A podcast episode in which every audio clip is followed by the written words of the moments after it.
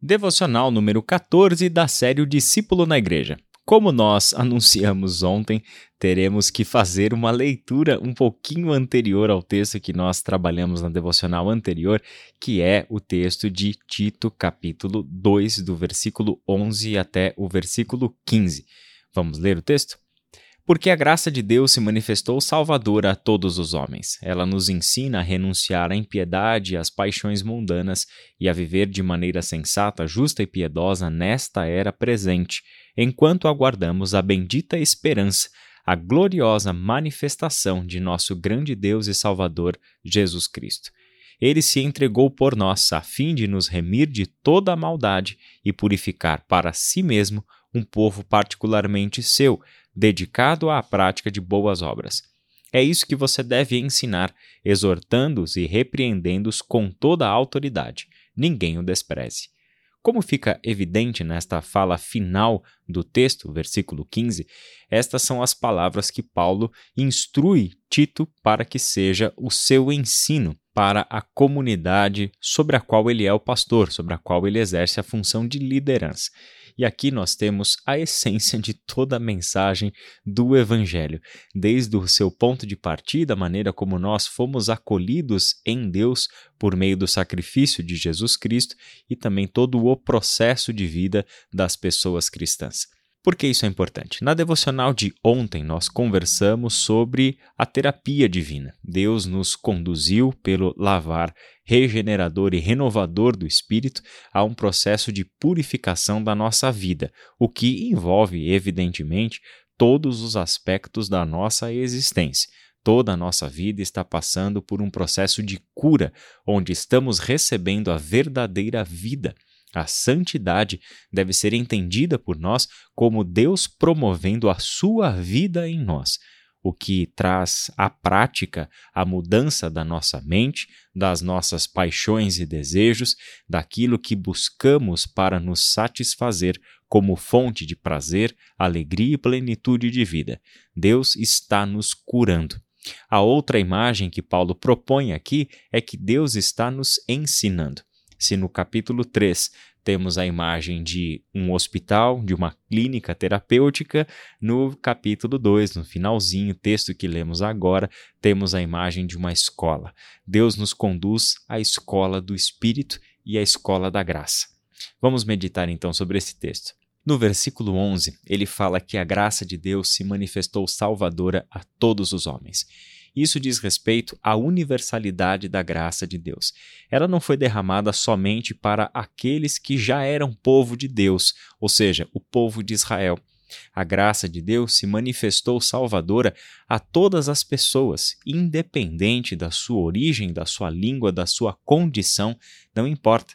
Todas as pessoas, sem nenhuma distinção, recebem o dom da graça de Deus e ela está acessível mediante a fé na pessoa de Jesus Cristo.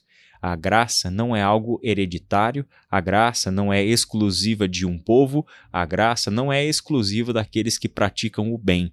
Muito pelo contrário, a graça joga fora todo mérito humano e tentativa de autojustificação. A graça mostra que somente Deus é quem toma a iniciativa da salvação e paga o preço da nossa própria salvação. No versículo 12, ele mostra a continuidade da obra da graça.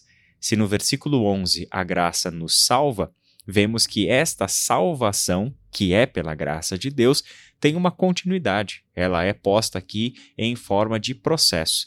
Ela nos ensina a renunciar à impiedade e às paixões mundanas. Para para pensar, se a imagem é a da escola, é justamente porque a graça é a nossa pedagoga. E é justamente a palavra grega paideia que foi utilizada por Paulo aqui. Essa palavra deu origem à palavra latina e depois em língua portuguesa pedagogo, pedagogia e assim por diante.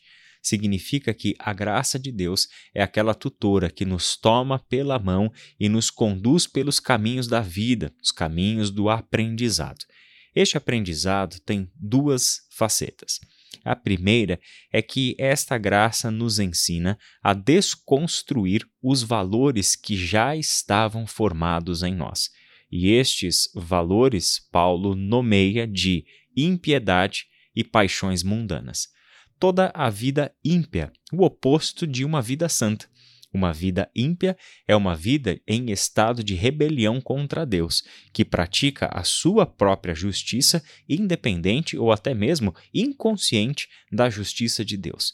As paixões mundanas são todas aquelas coisas que a nossa carne, ou seja, a nossa natureza pecaminosa, diz que devemos fazer, porque lá nós vamos encontrar alegria, satisfação, amor e assim por diante. E Deus está dizendo: desconstrói tudo isso. E pela graça, Ele nos ensina a fazer isso. Essa desconstrução é importante que seja vista dessa forma. Não é uma tarefa exclusivamente nossa, mas que também não acontece sem a gente. É uma tarefa da graça de Deus, mas que conta com o nosso empenho e esforço para sermos bons alunos na escola da graça. A segunda faceta da graça de Deus no processo da nossa salvação é que, depois de desconstruir impiedade e paixões mundanas na nossa mente, ela nos ensina a viver de maneira sensata, justa e piedosa nesta era presente. Impiedade e paixões mundanas desconstruídas para que o terreno da nossa mente esteja pronto para um novo edifício que vai surgir, uma nova estrutura de pensamento, um novo alicerce para construirmos o edifício de uma relação perfeita com Deus está sendo feito em nós por obra da graça divina. As paixões mundanas e a impiedade cedem o lugar para uma vida sensata, uma vida justa e piedosa nesta era presente. A sensatez é um valor moral. Sensatez é a nossa capacidade de ponderar e de decidir para o bem diante de cada situação. A sabedoria, a sensatez, são as instruções que o próprio Deus concede ao seu povo. Conseguirmos olhar para cada situação para cada tentação, para cada circunstância nova que aparece na nossa vida e decidirmos sempre para o bem. Tomarmos as decisões segundo a vontade de Deus, mesmo que tenhamos que tomar o prejuízo nessas decisões. É decidir sempre para o bem. Uma vida justa, segundo a justiça de Deus. Uma vida justa só é possível para aqueles que compreendem a justiça de Deus e agem segundo a justiça de Deus. Justiça que nos ensina o valor do perdão. Justiça que nos ensina o valor do sacrifício de si em amor ao próximo. Essa é a justiça que se manifestou agora, independente da lei e dos profetas, no qual Paulo falou em Romanos capítulo 3. É a justiça que concede o perdão é ela, cheia da sua compaixão, graça, misericórdia e amor, que estão transformando vidas desde então até agora, e Deus quer continuar fazendo isso por meio de nós. E por fim, uma vida piedosa, uma vida verdadeiramente santa, uma vida que não busca absolutamente nada para si, que sabe que desagrada a Deus tudo o que ela quer e tudo o que ela faz é viver em obediência a aquele que nos chamou, aquele que nos salvou e deu a nós o direito de sermos os seus filhos e chamá-lo de Pai. Toda essa transformação de mente, que é o processo da salvação, é para agora, não é para a vida futura. Muitos irmãos e irmãs de fé têm o terrível pensamento já bem estruturado de que todas essas coisas que Deus tem para nós diz respeito à nossa vida futura e de que a salvação é isso que Deus fez em Cristo por nós, nos perdoou os pecados e o nosso processo de vida aqui e agora nada mais é do que esperar o fim chegar para vivermos eternamente com Deus. A santidade é uma tarefa para hoje. A desconstrução de uma mente forjada no pecado é tarefa que já tinha que estar acontecendo na mente de todos nós. Este é o tempo em que nós estamos aguardando a bendita esperança que nós temos, que é a manifestação do nosso grande Deus e Salvador Jesus Cristo, aquele que entregou tudo por nós para que vivêssemos uma vida de santidade nesta era presente. Tem um ditado africano que eu gostaria de compartilhar com você. O melhor dia para começar foi dez anos atrás. O segundo melhor dia para começar é hoje. O processo de santificação não pode mais esperar, meu irmão e minha irmã. A desconstrução de uma vida forjada no pecado já tinha que estar acontecendo há muito tempo na tua e na minha vida. Se isso não aconteceu até hoje, hoje é o dia de decisões serem tomadas, de sensatez começar a atuar na sua vida e você decidir para o bem e tomar a decisão que vai alterar o curso da tua vida, o curso da tua história e, consequentemente, o curso da tua família e de tudo o que você poderá vir a ser neste mundo. Vamos orar?